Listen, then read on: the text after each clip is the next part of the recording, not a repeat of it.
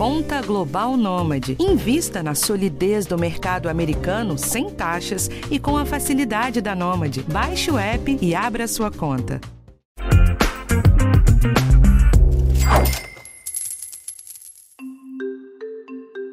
Você já deve ter ouvido bastante na TV, no rádio ou lido alguma coisa no G1 sobre Open Banking. Mas você sabe o que é? Ou como vai te ajudar? E por que os bancos estão falando tanto disso, hein? Para esse episódio, a gente sentou com dois experts no assunto para conversar sobre tudo o que você precisa saber de um jeito que você entenda. Eu sou Rafael Martins e esse é o podcast de educação financeira do G1. Então vamos lá, como eu te prometi falar de um jeito que você vai entender bem, eu vou começar traduzindo esse nome. Open Banking significa Sistema Financeiro Aberto, ou Sistema Bancário Aberto. Mas que raio é um sistema financeiro aberto? De forma bem simples, você ganha o direito de levar suas informações de um banco para o outro, ou então de uma cooperativa de crédito para outra, de uma corretora de investimentos para outra, de um banco para uma cooperativa de crédito, de um banco para uma corretora e por aí vai. Parece esquisito você lembrar que hoje você não pode necessariamente fazer isso. Sempre que você procura um novo banco ou uma financeira, o padrão é que essa instituição te ofereça o básico dos serviços, porque ela não te conhece. O banco vai te oferecer um cartão com um limite mais baixo, uma financeira vai te oferecer crédito com juros mais altos. Isso acontece porque essas empresas não sabem como que você maneja o seu dinheiro. Então a precaução é sempre máxima. Nesse caso, só tem um tipo de flexibilização, quando você comprova a renda, ou então você mostra uma garantia para o caso de um calote. A promessa do Open Banking é justamente facilitar esse relacionamento. Com mais informação sobre você, as empresas vão, em tese, desconfiar menos. Elas vão entender, por exemplo, que você paga suas contas em dia, que você não tem um nome sujo, etc. O que o Banco Central espera é que com essas informações, os bancos e as financeiras te ofereçam produtos melhores do que os concorrentes dele estão te oferecendo hoje. Isso facilitaria para você escolher um banco que tem taxas menores para empréstimos, que te dê um cartão de crédito com mais vantagens e até que te ofereça uma consultoria para investimentos, quem sabe. Eu conversei essa semana com o Ricardo Rocha, que é professor de finanças do INSPER. Eu queria tirar com ele algumas dúvidas que os nossos leitores têm indicado nas matérias. Ricardo, vamos usar de exemplo o crédito, que é o mais fácil de entender. Como explicar para as pessoas que compartilhar os dados pessoais pode ser interessante para elas? Talvez a maior dificuldade seja de como você falou, as pessoas entenderem que compartilhar dados é algo para fazer com que quem tem um bom cadastro possa ter mais acesso a crédito. Como é que o banco faz? O banco, ele simplesmente ele utiliza recurso de terceiros. Então ele vai pegar quanto ele paga na média para manter aqueles depósitos a prazo e à vista, mais os custos, que não é só o juro que ele paga para o depositante, ele tem lá o fundo garantidor, compulsório, né? E aí ele vai analisar o tomador, ou o grupo que o tomador se encaixa. E sempre existe uma coisa chamada assimetria de informação. Quanto menos informação eu tenho, teoricamente, é, mais prêmio de risco, popularmente spread, eu adiciono. Então, a tendência é que se eu tenho acesso às informações de qualidade dos tomadores de crédito e eu consigo encaixá-lo no meu processo de avaliação como um bom tomador, que ele teria que ter uma taxa de juros mais adequada. Tá, mas essa simetria era uma justificativa bem comum para aprovação do cadastro positivo, por exemplo, que não resolveu tanta questão. Agora tem potencial de melhorar as políticas de crédito de fato? Antes do Open Bank, você já tinha é, essas agências de alta renda, né? E nem sempre a taxa do cliente da alta renda era mais baixa, por exemplo, para financiar um veículo, do que se ele fosse direto na concessionária e às vezes a própria financeira do grupo onde ele tem conta financia o carro mais barato do que o gerente dele. De fato, o Open Banking vai proporcionar, a partir do momento que eu tenho mais informação, um recuo da taxa para quem é bom tomador, né?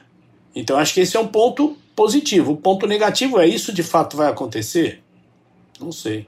O legal era você, assim que o Open Banking sair mesmo, tá valendo, valendo, valendo, sei lá, pede pro seu gerente umas cotações aí e depois vai nos outros bancos e vê se se, se surtiu um efeito, né? Porque é um processo, né? Nada vai mudar da noite para o dia, né?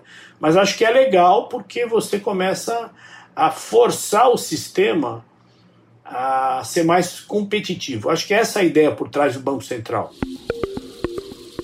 Esse exemplo que o professor Ricardo usou é bem interessante, eu vou pegar ele para explicar um pouco mais essa questão da concorrência. Por que a taxa que uma financeira te dá é às vezes melhor que um banco que você tem relacionamento de anos? Provavelmente essa financeira tem metas de concessão de crédito que o seu gerente não precisa vender. Então ele tem menos pressão, porque tem uma segurança que ele não vai te perder. Mas imagina que você possa usar agora esse relacionamento que você manteve com o banco A para barganhar melhores condições no banco B. Aí ele vai ter que se mexer. O que ainda é meio incerto é qual vai ser a atitude das instituições financeiras com endividados negativados. Por um lado, a lógica diz que com o histórico dessa pessoa em mãos, a tendência pode ser de o banco se retrair. Então, o custo de crédito cairia na média para os bons pagadores, mas não para os negativados. Por outro lado, é possível imaginar que as empresas que já tomam mais risco vão poder modular melhor os produtos, de uma forma que atenda aos consumidores com menor capacidade de pagamento. Mas isso é algo que só a prática vai dizer. Com esse raciocínio na cabeça, eu perguntei para o professor Ricardo Rocha como que o Open Banking pode mudar a relação do cliente com os bancos. Vamos ver o que ele disse?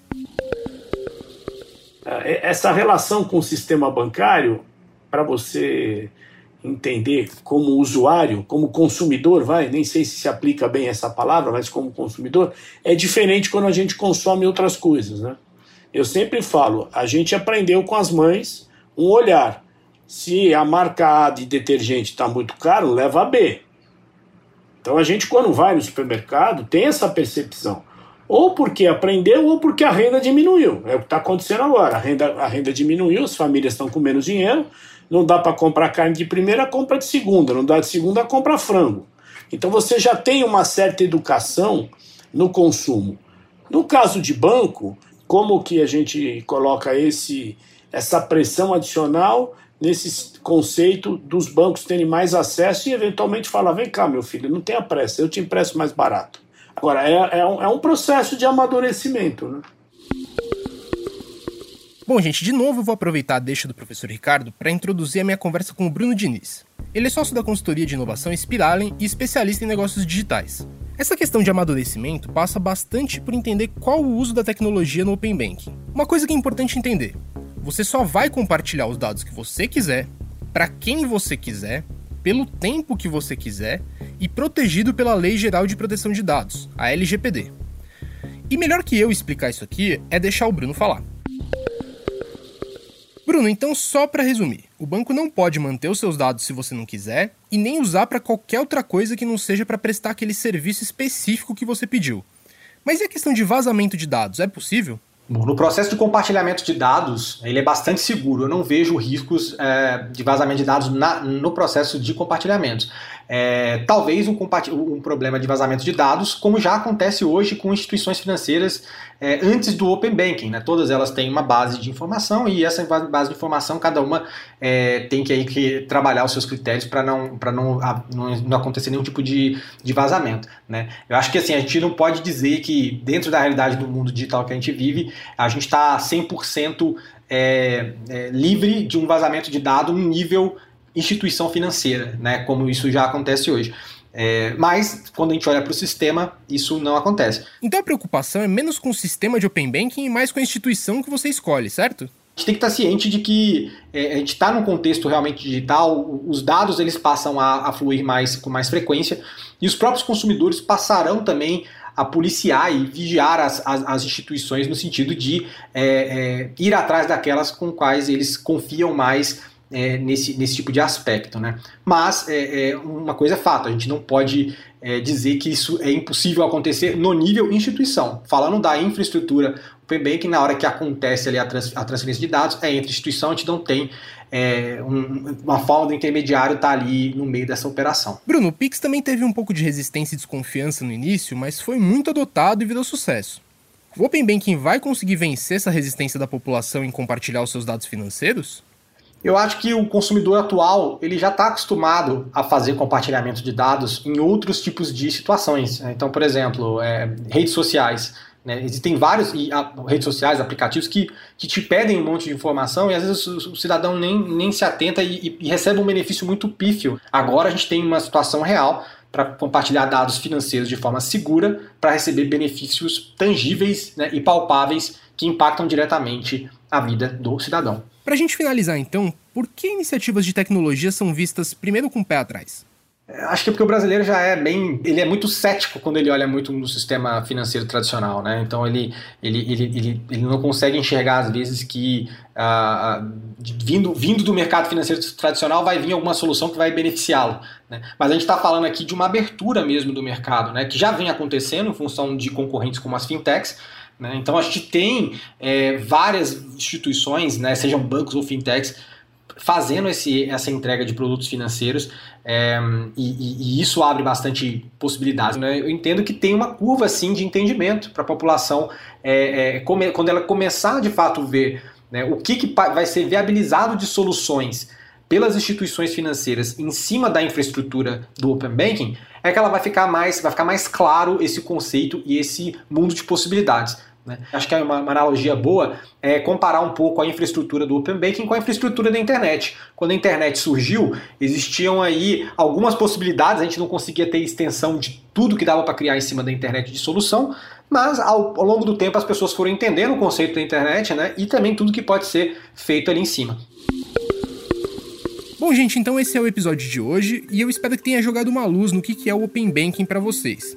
E o G1 tem uma página especial com toda a cobertura que a gente fez sobre o assunto, incluindo perguntas e respostas com todos os conceitos que você precisa entender melhor. O link está lá na página desse episódio no G1. O podcast de Educação Financeira está disponível no G1, no Globoplay ou na sua plataforma de áudio preferida.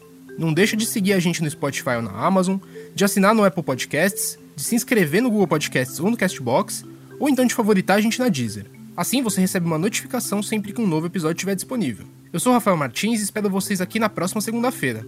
Eu assino o roteiro desse episódio e a edição é do Thiago Kazudowski e do Giovanni Reginato. Um abraço e até a próxima!